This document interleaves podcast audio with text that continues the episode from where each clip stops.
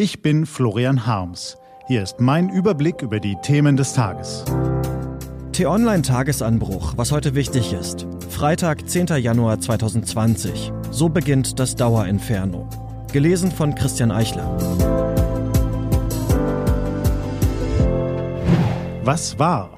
Die Erleichterung war groß, dass die iranischen Racheraketen gegen US-Stützpunkte im Irak keine Toten forderten.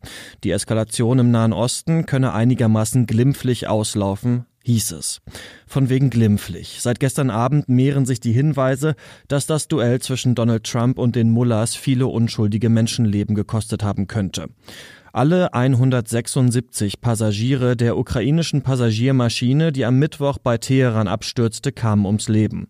Nun deutet sich an, sie könnten Opfer von Flugabwehrraketen geworden sein.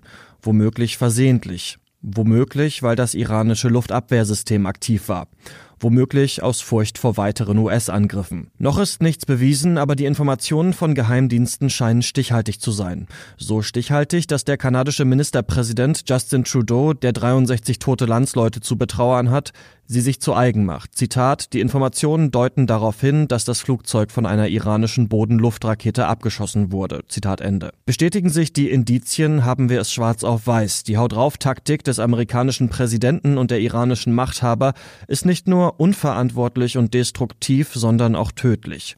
Man weiß nicht, was erschreckender ist, das Schicksal der Opfer und das Leid ihrer Angehörigen oder die kaltblütige Ignoranz, mit der die Betonköpfe in Washington und Teheran ihre Machtspiele auf Kosten von Zivilisten austragen. Wünscht man sich einen Perspektivwechsel, ist eine Reise keine schlechte Idee. Deshalb möchten wir Sie heute nach Australien mitnehmen, wo sich Dinge abspielen, die uns fremd und geradezu absurd erscheinen.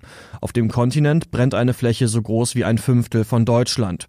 Siedlungen sind von der Außenwelt abgeschnitten, ganze Landstriche werden evakuiert, an der Küste retten sich Menschen vor den Feuerwalzen an den Strand oder ins Wasser. Die Feuerwehr kann die Situation nicht mehr beherrschen, Armee und Marine schuften im Dauereinsatz.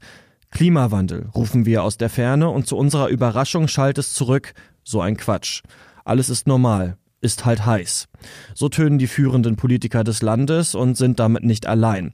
Für die Mehrheit der Australier haben Hitze, Dürre und Feuer mit menschengemachten Emissionen nichts zu tun. Eine solche Haltung unter Schwerstbetroffenen des Klimaschocks, welch ein Kontrast zum breiten gesellschaftlichen Konsens bei uns, wo selbst im heißesten Sommer nur wenige Wälder kokeln, aber die Klimakrise nur noch von wenigen bestritten wird.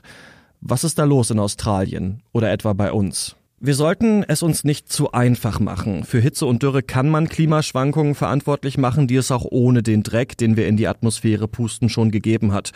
Denn im Indischen Ozean ist die Temperatur gegenwärtig weniger gleichmäßig verteilt als zu anderen Zeiten. Ein wiederkehrendes natürliches Phänomen.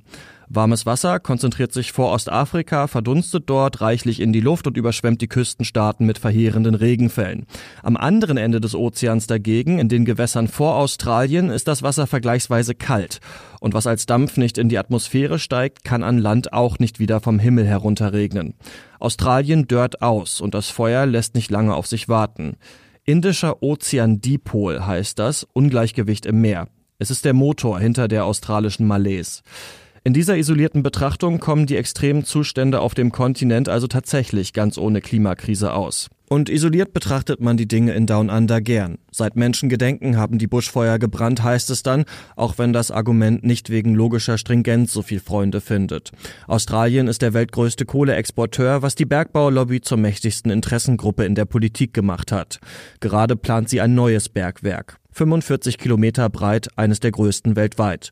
Jobs, Konjunktur und der Wohlstand breiter Bevölkerungsschichten hängen von dem ab, was aus dem Boden kommt. Kein Wunder, dass die Leute bei der Erwähnung erneuerbarer Energien nicht in Jubel ausbrechen.